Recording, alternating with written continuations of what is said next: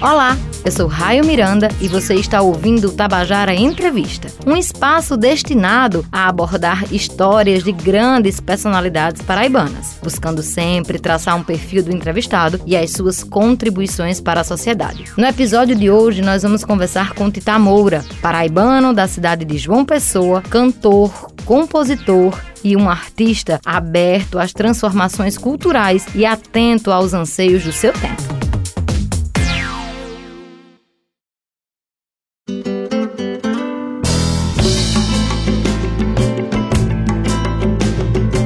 Titá, seja muito bem-vindo aqui ao nosso podcast, que tem como principal intuito conhecer um pouquinho melhor você, que é um artista bastante conhecido já aqui no cenário cultural de João Pessoa da Paraíba, mas a gente quer saber um pouquinho do que está por trás daquilo que você mostra nos palcos. E aí, para começar, eu queria que você, Tiago Sorrentino Moura de Lima, nosso conhecido Tita Moura, começasse descrevendo quem é você, como você se vê. Já por aí, antes de tudo, eu agradeço o convite. Eu sou ouvinte desse quadro, adoro as entrevistas, vivo lavando louça e ouvindo meus companheiros falando sobre a história de vida, sobre a trajetória. Gosto demais. Quem é Tita Moura? Eu acho que eu continuo sendo o mesmo moleque Tiago Sorrentino, Moura de Lima, buliçoso, inquieto, assim, que de alguma maneira descobriu que o melhor lugar para canalizar minha inquietude era criando, né? transformando as minhas emoções em matéria de beleza, em estética, né? Eu continuo me reconhecendo assim, um cara que, que leva a vida de alguma maneira tentando inventar todo dia uma coisa, que não seja canções, sejam aproximações, novas formas de aprender, de conhecer as pessoas. Eu me considero um, um inventor, um artesão de, de canções na maioria do tempo, mas de vivências.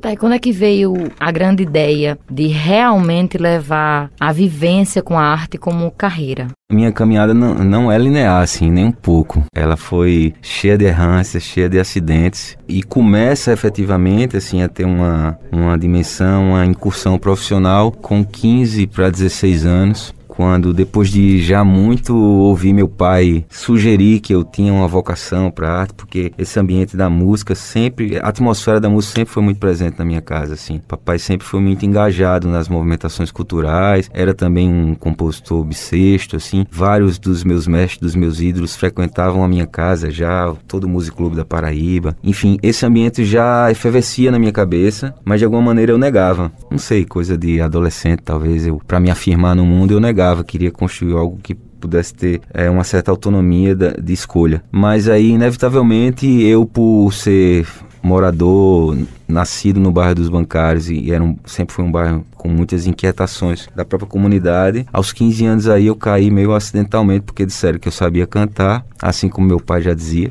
e já caí num grupo de samba e pagode, fui ganhar vida profissionalmente aos 15 anos, assim, já caí nos grandes palcos, foi uma coisa muito assim meteórica nesse sentido, né? E aí fui viajar, fazer shows, dentro muito dentro dessa cadeia do, do entretenimento, né, dos grandes shows, abrindo shows para esses artistas do axé music, do forró e tal.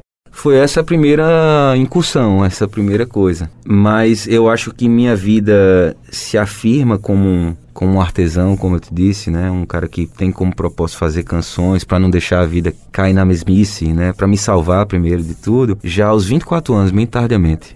24 para 25 anos, quando eu tive uma lesão nas cordas vocais muito sérias e tive que parar de cantar dentro desse circuito que eu atuava, que me dava a minha grana tal. Precisei parar de cantar para fazer um tratamento. E por causa disso, pela falta, a questão da ausência da, da, do canto na música, eu descobri a possibilidade de fazer canções. Peguei o violão, do nada, assim, eu já fiz a primeira canção. E naquele dia me deu um estalo, assim, virou uma chave. Eu digo, cara, que sensação maravilhosa. Você, de repente, do nada, existe uma outra coisa que alargou o mundo. É uma canção. Uma canção é um, apesar de ser algo imaterial que atua no sensível, né, no sensorial, mas existe. Eu estou trazendo uma nova coisa para o mundo. Já nessa primeira, que era muito ruim, inclusive, muito frágil a primeira canção, mas já me deu essa sensação deliciosa, orgástica. E a partir daquele dia eu persigo essa, esse ofício. Eu nunca mais parei de fazer canções. Isso eu tinha 25 anos, eu tô... Claro que isso tudo de uma forma é, não, não sequencial. Eu não fiz uma canção hoje e amanhã, no outro dia, eu já fiz outra. Foi, foi gradualmente desenvolvendo essa, essa essa, esse ofício, essa labuta, esse exercício diário. Mas desde aquele dia que eu nunca mais parei de fazer e, e eu considero que ali é um, é um marco.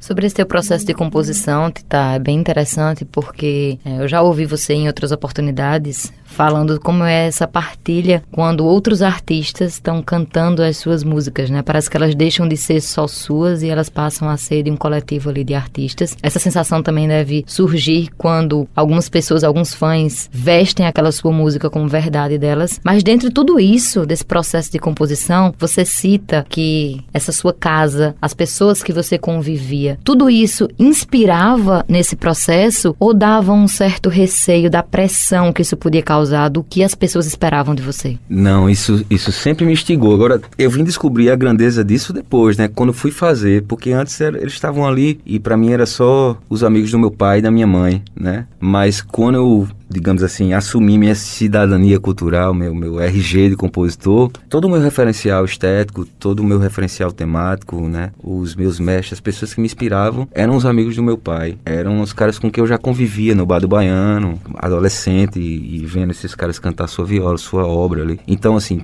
nunca senti peso nenhum de dizer assim, talvez eu seja um pouco, assim como outros colegas da minha geração, herdeiro dessa, desse legado maravilhoso que é a música paraibana, urbana, a poesia paraibana feita a partir de Jaguaribicá, né, até os dias de hoje. Me sinto herdeiro disso. Tem uma responsa, mas não um peso, um medo. Era estiga de perseguir, querer fazer canções como Totonho faz, como Adeildo faz. Então, é, eu chamo eles de meus ídolos táteis, né? São os caras com quem eu toco, assim, eu toco neles, a gente tá próximo. E sem dúvida, ídolos, sem essa mistificação das distâncias. Sempre estiga, nunca, nunca medo, assim, nunca rolou medo, não.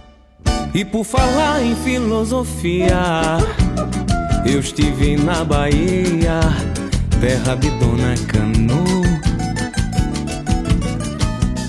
Fui estudar algumas teorias, à luz da sociologia e ver o status quo está nesse processo de quem lhe acompanha faz tempo, né? A gente pode acompanhar aí vários titais dentro do mesmo Tiago. Qual era a sua verdade? Todos eles cabem dentro do mesmo titá? Qual é a, o seu maior conforto hoje? Onde você se encontra dentro desses estilos que você já transitou? Que pergunta maravilhosa e bem difícil, assim, porque na medida que eu falo também vamos conhecendo um pouco aqui, né? Eu sou múltiplo. Eu não sei se é um, é um pouco uma coisa da minha dinâmica de existir, de sempre ser inquieto, como eu falei, ou se é uma uma, tendência, um pendor do músculo desse tempo, né? Que a gente tem uma, acesso a muitas informações estéticas, criativas, poéticas e a gente quer fazer muitas coisas. E do ponto de vista também da sustentabilidade, a gente precisa fazer coisas diferentes, se agrupar em coletivos diferentes para poder uma coisa somar com a outra e isso dá tua renda, tua sustentabilidade. Eu acho que tudo isso foi me encaminhando para ser vários. Mas tem uma coisa que eu identifico que está na minha formação. Eu nunca estudei música formalmente. Eu sou formado em arte e educação, paralelamente à caminhada com a música. Eu fiz esse curso com habilitação em música, era para ser professor de artes, né? E a, a formação curricular ela é muito ampassã, é muito introdutória. Eu não tenho contato com teoria, estudo técnico musical nenhum. A minha vivência ela sempre foi a dos palcos, a do processo criativo e tal. E tem uma, um dado na minha trajetória que é, durante um tempo, ao deixar as bandas de samba e pagode, eu fui cantar nas bandas de baile de João Pessoa e de Recife, ali com 18, 19, até os 20, até ter a lesão que eu me referi, até os 24, 25 anos. Essa é uma escola em que você precisa ser múltiplo, você precisa cantar de Rita Lee a, sabe, a Machus com Leite. A gente trabalhava nessa esfera do dos casamentos, dos bailes de formatura, essa coisa toda, nesse, nesse submundo da música em que você trabalha para o entretenimento dessas festas, em que você tem um repertório muito vasto. Depois, quando o compositor aflorou, eu acho que de alguma maneira todas essas informações se misturam num lugar que vai sendo dado vazão para esses segmentos diferentes que eu atuo. Então, por exemplo, o Titá que escreve, o Tiago que escreve para Caburé, certamente foi fermentado já nessas informações com contato da música mais pro corpo, né? Tocando nesses bares, cantando nesses bares e tal. Eu acho que esse dado da minha formação influencia muito nessa multiplicidade. Mas você me pergunta qual é o lugar que eu me sinto mais confortável, eu nunca sei responder isso e eu sempre digo que o lugar mais confortável é a próxima canção que eu vou fazer. A próxima canção que eu vou fazer é o que vai me deixar melhor. Pois é, tu tá no meio do caminho aí desse seu processo, né, de amadurecimento profissional, tinha uma pandemia. Então a gente viu aí todo mundo tentando se reinventar para sobreviver. Nisso tudo, você estava compondo. E aí, duas características nessas suas composições durante a pandemia me chamam muita atenção. Uma era a saudade. Era como você cantou os seus amigos em meio a uma pandemia. Você fez uma música pra Chico Limeira, né? É. Você brinca que foi pra ele. É, Que é belíssima e que é o retrato dessa saudade. E outra vertente que também foi bastante perceptível na sua arte eram as músicas de protesto. Você realmente se colocou ali como porta-voz de uma parcela da população silenciada. Como é que esses dois titais aí, o da saudade e o do protesto, surgiram em meio à pandemia? Pois é, no primeiro momento é, eu tive bem esse movimento da, da, da solidão mesmo, da busca da solitude, né, reverter esse quadro de solidão para solitude, estar bem acompanhado de mim mesmo. Isso inevitavelmente se traduzia em canções de, de ausência, né? Canções que queriam demarcar uma presença à distância, digamos assim. Então nasceram várias, né? Sobre não só sobre os meus amigos, mas sobre é, lugares da cidade, enfim, sobre sensações, sobre afetos. Sem dúvida, rolou esse primeiro espectro de canções que eram canções saudosas de uma certa normalidade. Né, da vida diante de tanta escassez, como você falou, escassez de, de, de afeto presencial, sociabilidade, a música que sempre foi esse lugar de mover e dar sentido à minha vida. Sempre, eu nunca fiz outra coisa tal. De repente você está sem a música presencial. Então, realmente teve tudo isso no primeiro momento. As primeiras é, os primeiros três meses ali de pandemia que eu estava muito só, num apartamento, trancado, assim, não tinha, não tinha com quem conversar, não tinha novas possibilidades. Toda vez que fazia canção, eu sentia tirar um pouco desse peso, né? Como se você tivesse abrindo uma cortina nova no universo, assim, que pudesse te dar fôlego, né? Pudesse respirar e tal. No segundo momento, eu não consegui desassociar, até pela angústia de estar na internet, sem movimentação, em meio a um processo em que a pandemia deflagrou também uma crise moral institucional absurda nesse país. Tudo isso angustiava muito ver que isso estava acontecendo no pior momento, na pior crise sanitária que o mundo já atravessou. Então é um pouco isso, essa, essa utopia de conseguir de alguma maneira renovar a força das pessoas naquela nossa bolha, dizendo, não se calando, assim, cumprindo esse papel de não conseguir mesmo desassociar a arte da política né? Não sei em, que lugar essas coisas deixam de se misturar, inevitavelmente. Então, era isso, fazer canções para refletir esse tempo tão dolorido e de alguma maneira toda vez que fazer uma canção dessa, reenergizar ou pelo menos reivindicar a nossa ira, sabe? Eu que por livre espontânea falta de vontade andei me recolhendo da cidade cultuando a solidão. Queria agora abraçar você, irmão, mas já não posso. E o tempo e espaço de um abraço preencho nessa canção. Nessa sua caminhada, você não anda só, né? Você anda muito bem acompanhado, inclusive são muitos artistas. E outra coisa que a gente viu se formando aqui no estado durante esse processo de pandemia foi uma união muito grande entre vocês, muitas músicas em parcerias, muitas lives em parcerias. Você, Elon, Val, Natália, Chico, estavam todos ali muito engajados e muito, muito próximos. Você acha que isso fortalece também o cenário cultural daqui do estado?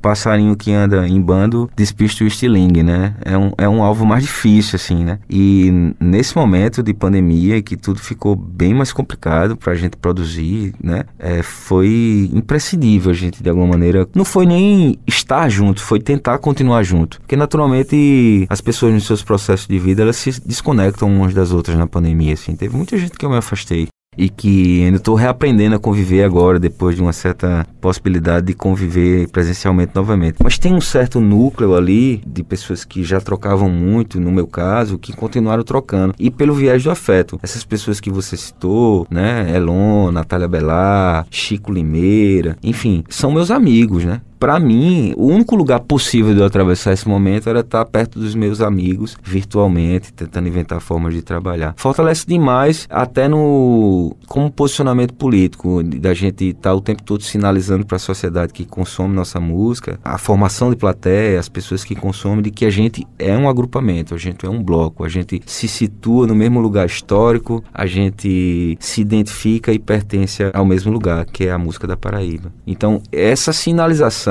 esse posicionamento identitário, música da Paraíba, o bloco, Titá, Chico, Natália, Elon, quem quer que seja, é um bloco muito grande, fortalece a gente enquanto signo, né? Enquanto símbolo de, de, de ser artista mesmo nesse mundo. Ajuda sim, fortalece muito. O melhor é que nesse bloco que você cita, a gente não consegue encontrar aí o elo em comum em relação a ritmo, né? Sim. A música paraibana, ela segue hoje todos os ritmos, cabe tudo nessa panela, nessa mistura. Total. Inclusive caburé é uma prova disso. Total, caburé é uma coisa. No começo eu até tinha mais facilidade de fazer os releases, conseguia criar uma síntese ali do que se trata. Hoje em dia eu tenho muita dificuldade de classificar assim, é tal música, tal. A gente faz uma, uma miscelânea mesmo, né? Eu acho que isso tem a ver com com alguns fatores. Nós, na Paraíba, ficamos muito, muito atrás do processo de, de, de industrialização da música, né? de, de, criação de mercado mesmo. A gente, nossos mestres que nos antecederam, os caras faziam a música dentro de uma atuação muito política, muito ligada à educação, muito ligada à ocupação, à intervenção política no meio da rua, nas praças. Então, a música tinha muito esse papel. Ela não era exatamente um produto como a gente conhece, que o mercado embrulha para deixar pronto para gente, né? não era isso. Na medida que não tinha esse viés mercadológico muito definido, ou quase nenhum, havia uma liberdade muito grande criativa, né? Eu não preciso fazer uma música que se adequa a determinado mercado para vender tal produto e tal. Que seguem métricas, né? Isso, exatamente. Padrões e tal de venda, né? Como qualquer outro produto. A música também tem sua dimensão extremamente mercadológica que coloca ela em, em gavetas de produtos e tal.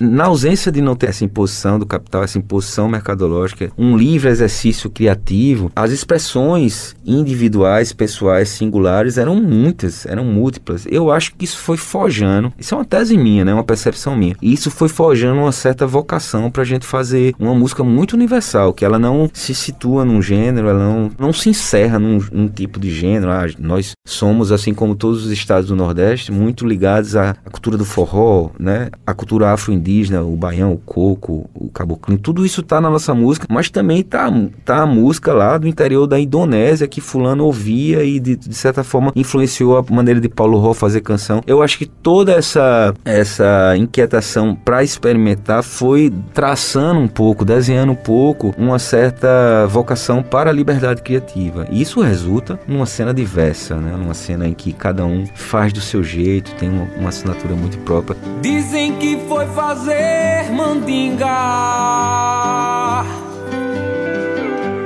você vai voltar, Bita já me falou. Não sei se vou acreditar. Beira-mar de caboclo pindar elevou.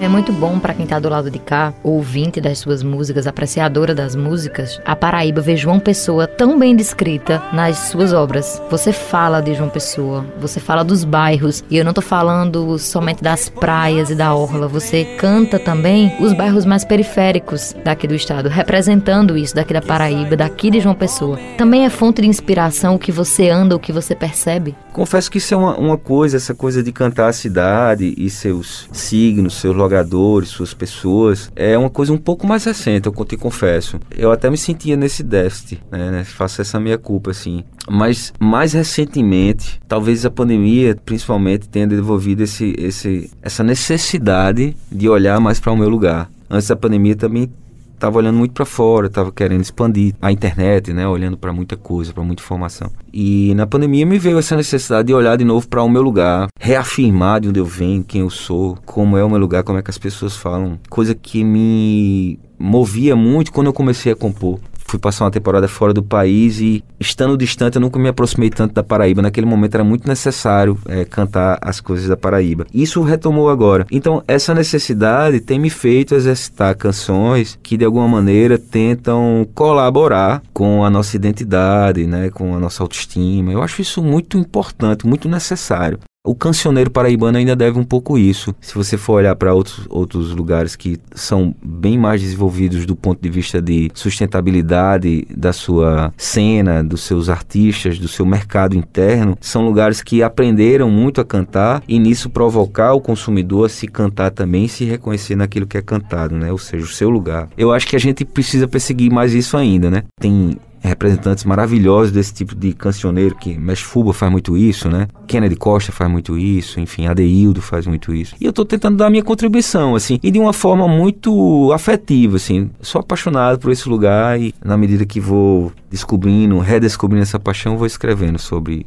sobre os lugares. E como você falou, os lugares que são menos turísticos, os lugares que estão meio na invisibilidade, me interessa também cantar. Não sei se é uma percepção equivocada, mas também vejo muito da sua família nas suas canções. Quando você canta Passarinho, quando você canta uma música para sua mãe também. Uhum. Essa inspiração do ninho também faz parte de Tamura? Faz geral. Num determinado momento em que eu tava me assumindo, né? Era difícil dizer assim, bater no peito, dizer, eu sou o que eu sou, eu sou compositor, pá.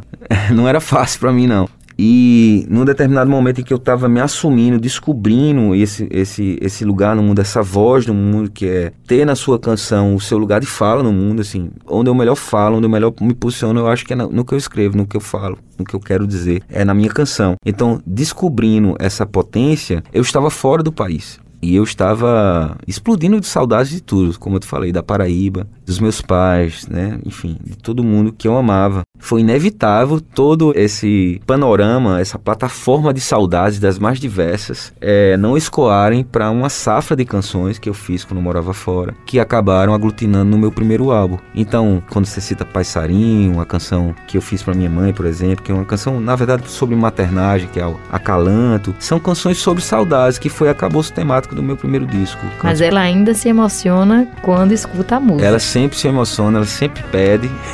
e eu não sei tocar mais, porque são canções que eu fiz há muito tempo.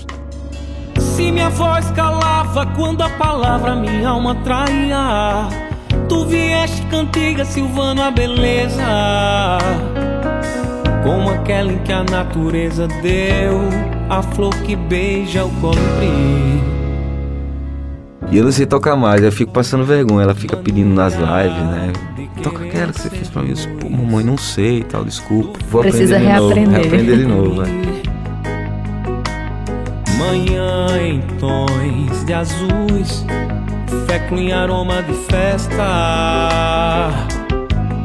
Na aldeia onde eu fui, curumim. E a coruja velando por mim.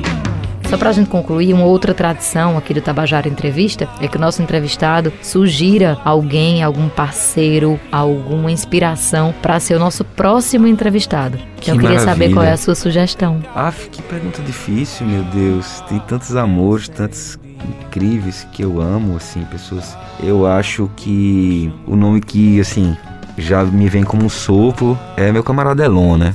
Elon, que é um artista que está em franca ascensão, assim. O tamanho físico dele não cabe na grandeza que ele está buscando, assim, como artista. Então, queria muito ouvir Elon falando aqui sobre a caminhada dele nessa entrevista. Inaye, inaye, inaye, inaye, inaye, inaye, inaye, inaye.